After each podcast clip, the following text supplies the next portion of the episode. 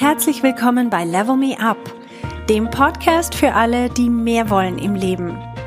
Mein Name ist Verena Tschudi und ich teile hier meine Erkenntnisse und Erfahrungen als Manager, Working Mom und Coach. Mein Ziel ist es, dich zu inspirieren, damit du auch an dich selber glaubst und dir das Leben erschaffst, das du dir wünschst.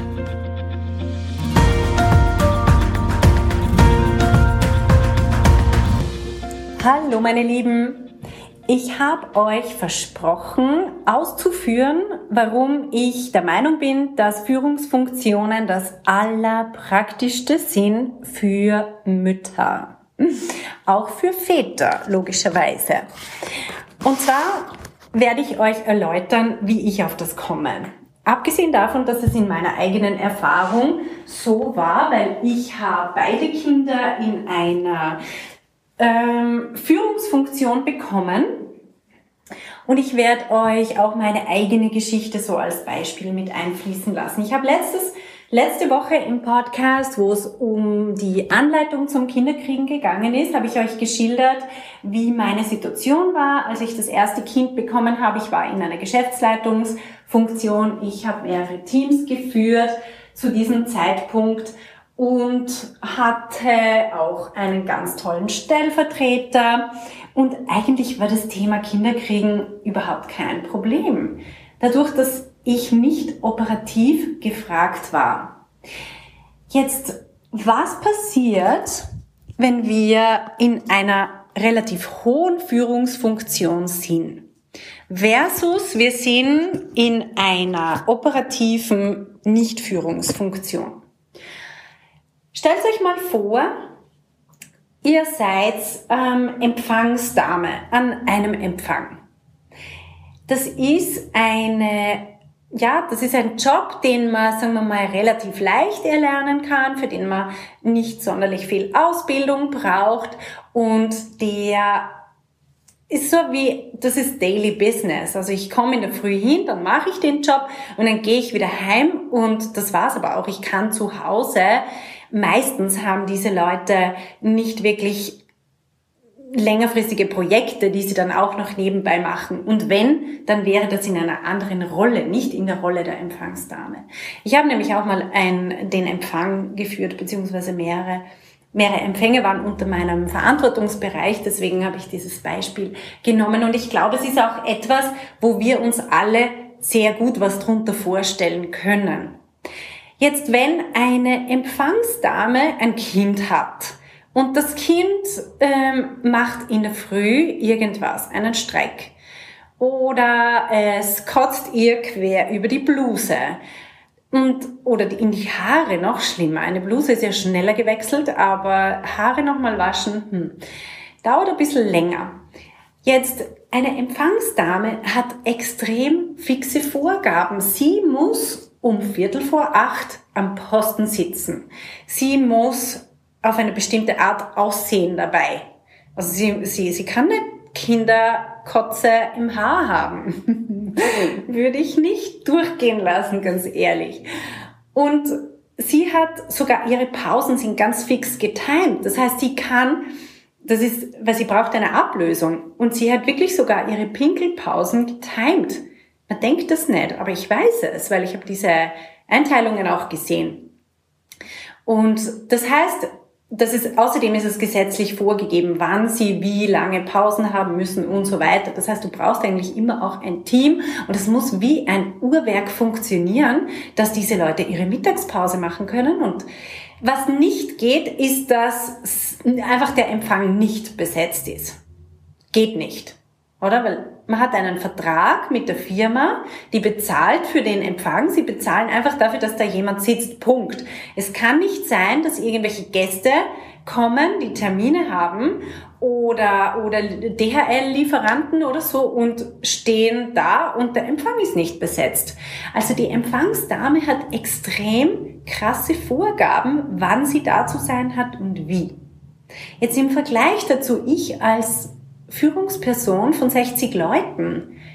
Ich kann auftauchen, wann ich will.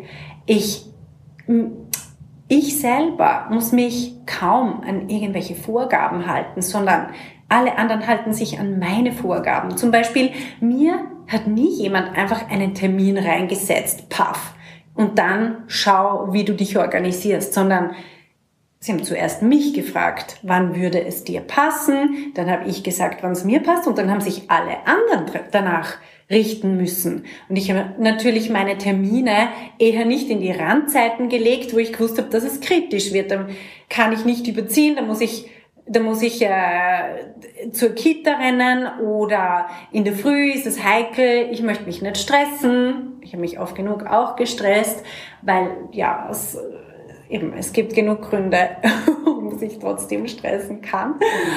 Aber immer wenn ich selber gefragt worden bin, wann machen wir das Meeting, dann habe ich natürlich meine Termine so gelegt, dass für mich sehr bequem war.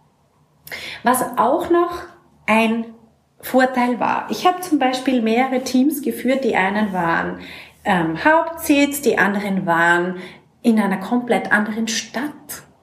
Und ich habe diese Teams auch manchmal besucht und dann war ich mal halt einfach einen ganzen Tag oder zwei weg wenn man einfach weg ist als Führungsperson, dann ist man halt weg.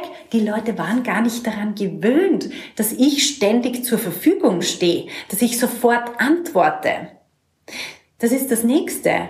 Also von einer Führungsperson erwartet man nicht, zumindest wenn ihr euch die Leute richtig erzogen habt, die Leute erwarten nicht, dass ihr sofort antwortet auf kein E-Mail, auf keinen Anruf.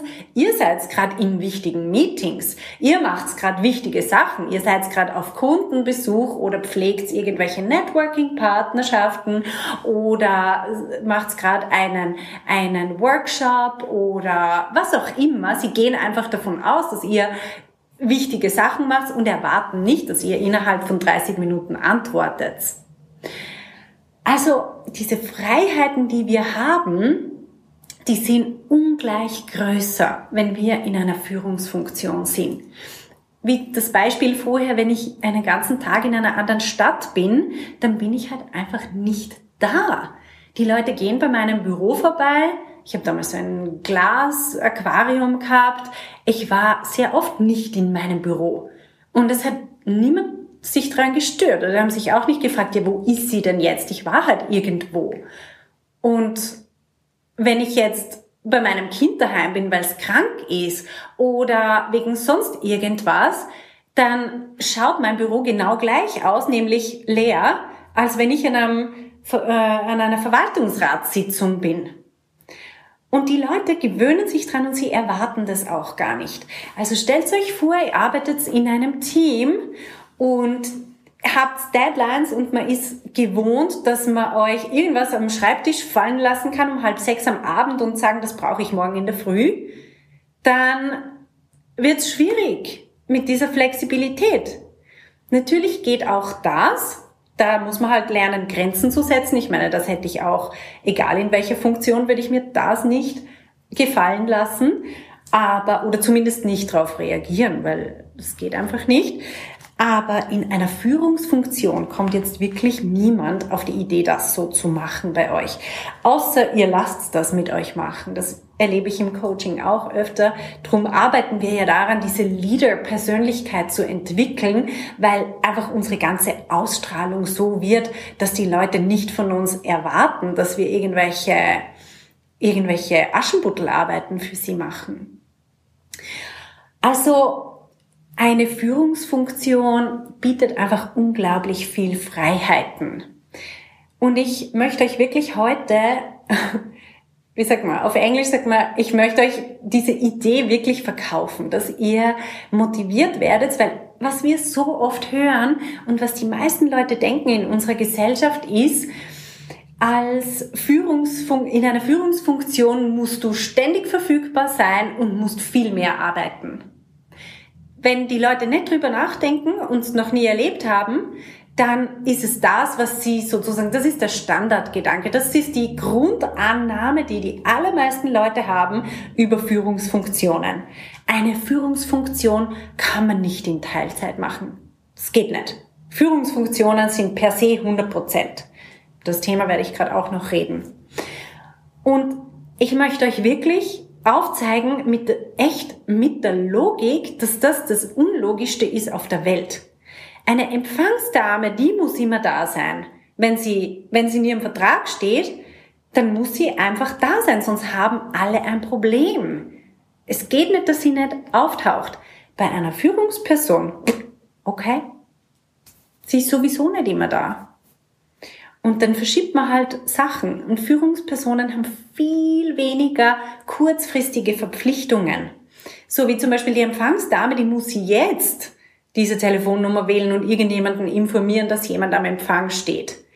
Und, und das muss sie jetzt machen, weil was anderes gibt's nicht. Also die, die, diese Person, die gerade auf Besuch kommt zu einem Meeting, die ist nicht in einer halben Stunde noch da oder in einem Tag oder so, sondern die will jetzt zu, zu dieser Person.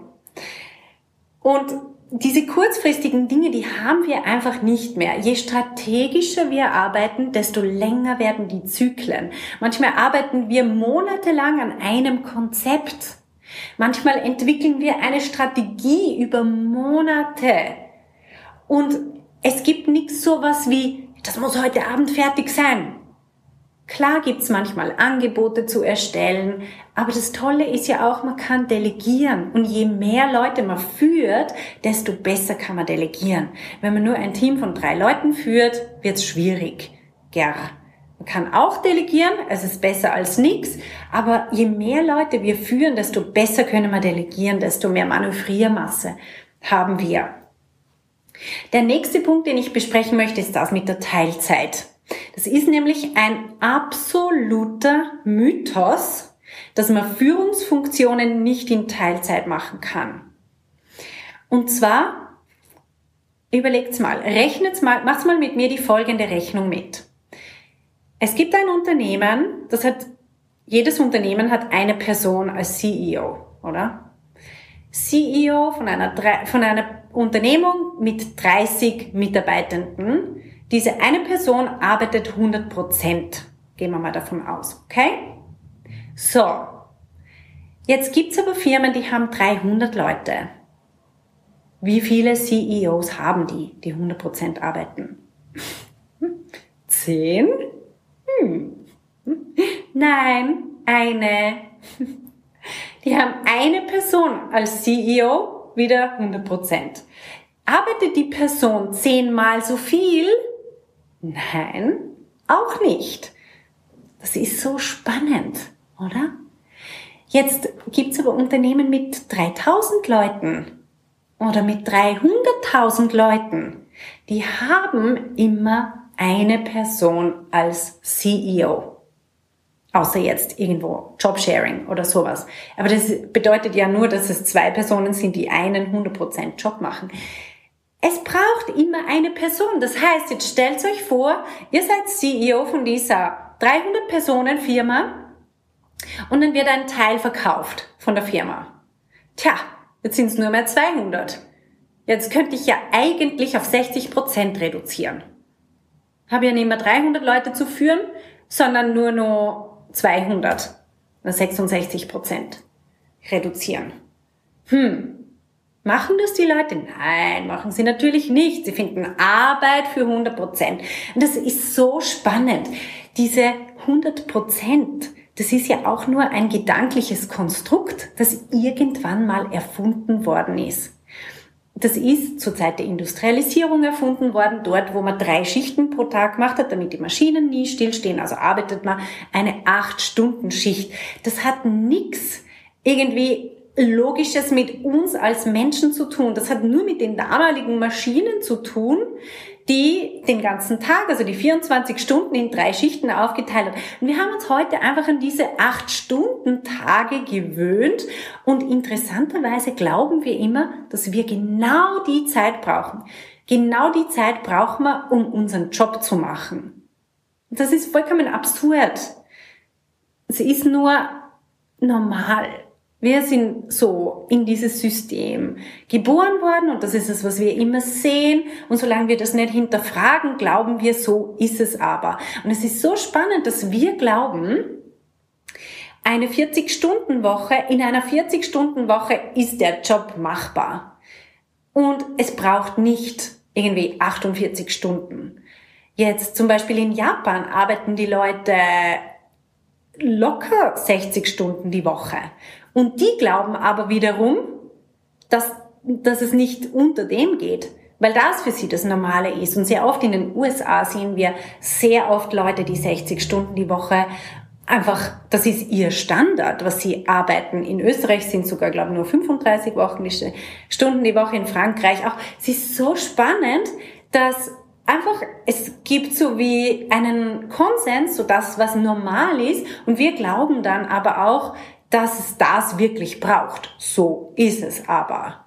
Und es ist vollkommen absurd, wenn man dieses Rechenbeispiel durchmacht, wenn man sagt, eine Person führt 300 Leute oder von mir aus 3000 oder 2000, wie auch immer. Es ist immer eine Person, die führt.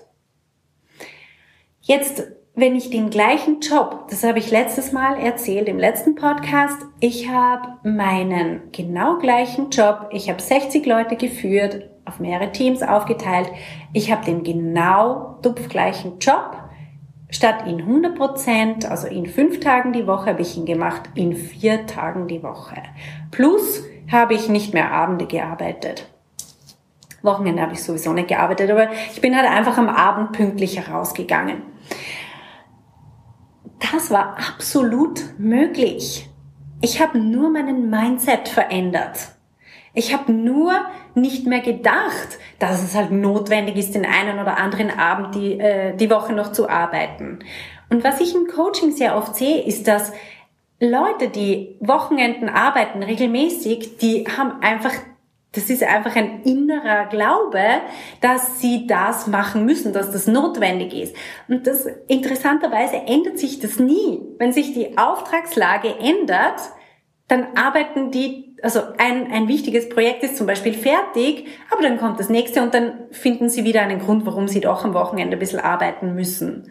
Und dann wechseln sie den Job, weil sie wollen nicht mehr so viel arbeiten und Wunder über Wunder, im nächsten Job machen sie genau das Gleiche. Und ihre Arbeitskolleginnen und Kollegen aber nicht interessanterweise. Also es liegt doch sehr an uns. Es liegt an unserem Mindset und das ist etwas, was wir im Coaching-Programm wirklich, wirklich lernen. Das ist es, woran wir arbeiten. Wie kann ich meinen Mindset so verändern, damit ich mir das Leben erschaffe, das ich möchte? Und wir glauben, wenn wir das nicht tun, glauben wir immer, wir reagieren nur auf die Umstände. Es ist ja so, ich habe ja so viel Arbeit. Das stimmt aber gar nicht.